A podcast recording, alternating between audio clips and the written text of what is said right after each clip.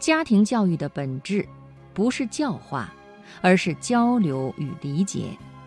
能让孩子释放负面情绪的家庭，温暖有爱，懂得聆听的父母也懂教育。今天的读人物，我们一起来听一听艾小阳的一篇文章。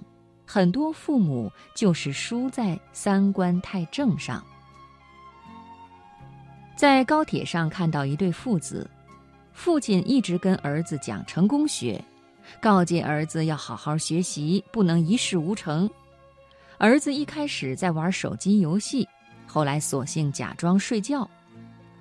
任何人都能看出来，他在父亲面前竖起了一道屏障，他们之间是隔绝的。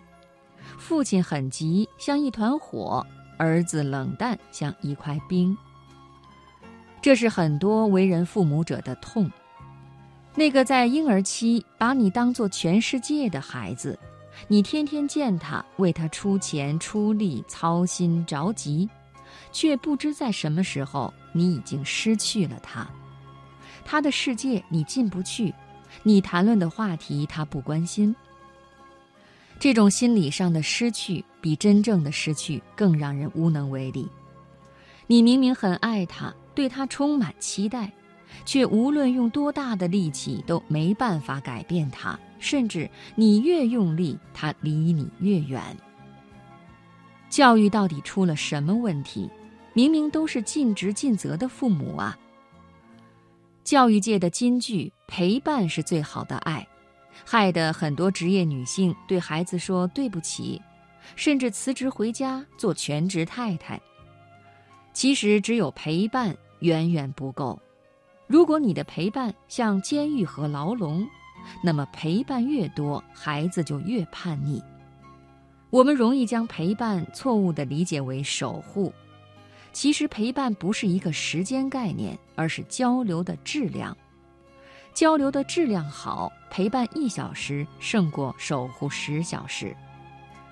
通畅的交流与沟通是一切关系的基础。没有交流的关系，是在心理上的彼此失去。林真理子的小说《平民之宴》最近在家长圈传得很火，刺痛了许多在教育上兢兢业业却走入死胡同的家长。小说里的由美子是一个全职妈妈，对儿子寄予厚望，送他读不错的学校，上很贵的培优班。风雨无阻地为孩子送上热乎乎的饭菜。读高中的儿子祥却因为厌学而离家出走了。尤美子是从什么时候开始失去儿子的？从祥第一次希望像一个成年人那样好好跟母亲谈谈开始。祥告诉母亲，自己不想做别人眼里的成功人士，只想当一个平凡的打工仔。尤美子正义凛然而又痛心疾首地说：“一事无成，开什么玩笑啊！我们这样的家庭根本不可能出这样的人。你外公是医生，你爸爸从早稻田大学毕业，就连你妈也是上过大学的。”当孩子终于鼓足勇气向父母袒露出柔软的疼痛和脆弱的伤口。他们期待的不是被讽刺、被教育，而是被理解、被认可。这方面，许多家长输在过分认真、三观太正上。一个做儿童教育的朋友跟我讲过一个故事。有一天，他十三岁的女儿说：“我想自杀。”他听了，淡淡的回答：“活着确实辛苦，不过……”青少年自杀是要上社会新闻的，大家都会猜测我们虐待你，是狠心又愚蠢的狼妈虎爸。爸爸说不定连工作都得丢，毕竟我是老师。哎，又没办法跟人家解释，我只是尊重女儿的选择，而这只是一名教育工作者应该做的。他认真的可怜样儿，把女儿逗笑了。后来，他女儿说，觉得自己的父母很牛。他的同桌也跟父母说过要自杀，父母发疯似的骂他，他妈边哭边打了他一个耳光。他女儿现在十八岁，跟他无话不谈。他很自豪地告诉我，真正成功的家庭教育是孩子即使到了青春期，还愿意跟父母好好说话。有一个亲戚的孩子，高中的时候因为恋爱而离家出走，被父母找回来以后，跟父母的关系跌到了冰点。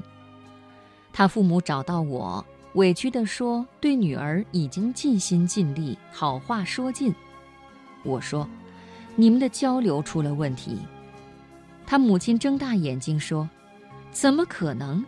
我每天都跟他说要好好学习，嘴皮子都要磨破了。”可这不是交流，而是单方面的说教。真正的交流是像最贴心的朋友一样，说你的一切我都懂，你的不好我接纳。中国父母最大的问题是主观意识太强，三观极正，永远摆出一副我比你懂，我比你高级的表情，甚至一激动。连不听老人言，吃亏在眼前这种近于诅咒的话都说得出来。孩子属于未来，而父母属于过去。教育的前提是认同与跟随。如果他不认同你，你就没有办法教育他。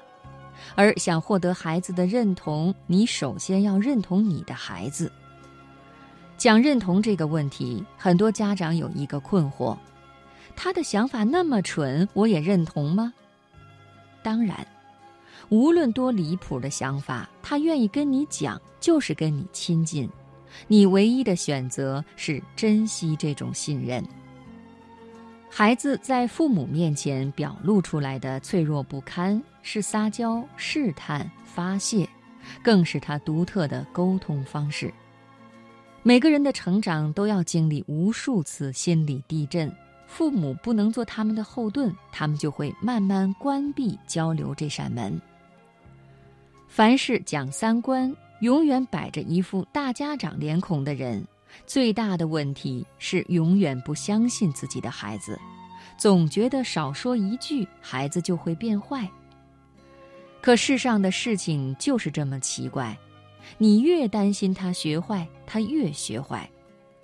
因为即使孩子也讨厌永远被压抑、被定义，就像《平民之宴》里的废柴儿子，当母亲坚定地认为世上只有一种成功、一种生活的时候，他所有的离经叛道，其实是为了向父母证明我可以过另一种人生。经常有人谈论穷养、富养的问题，其实原生家庭的好不在于物质。而在于平等与信任，是交流的顺畅与彼此的理解。能放心大胆地在父母面前显露阴暗面的孩子，不容易变坏。他们相信爱，懂得爱，人生自然而然地向着光明的方向发展。他们不会把挫折当成失败，因为从父母那里，他们得到了做自己的底气。无论你是什么样的人，都不会失去被信任的权利。你的人生不是某一次考试、某一次成败能够定义的。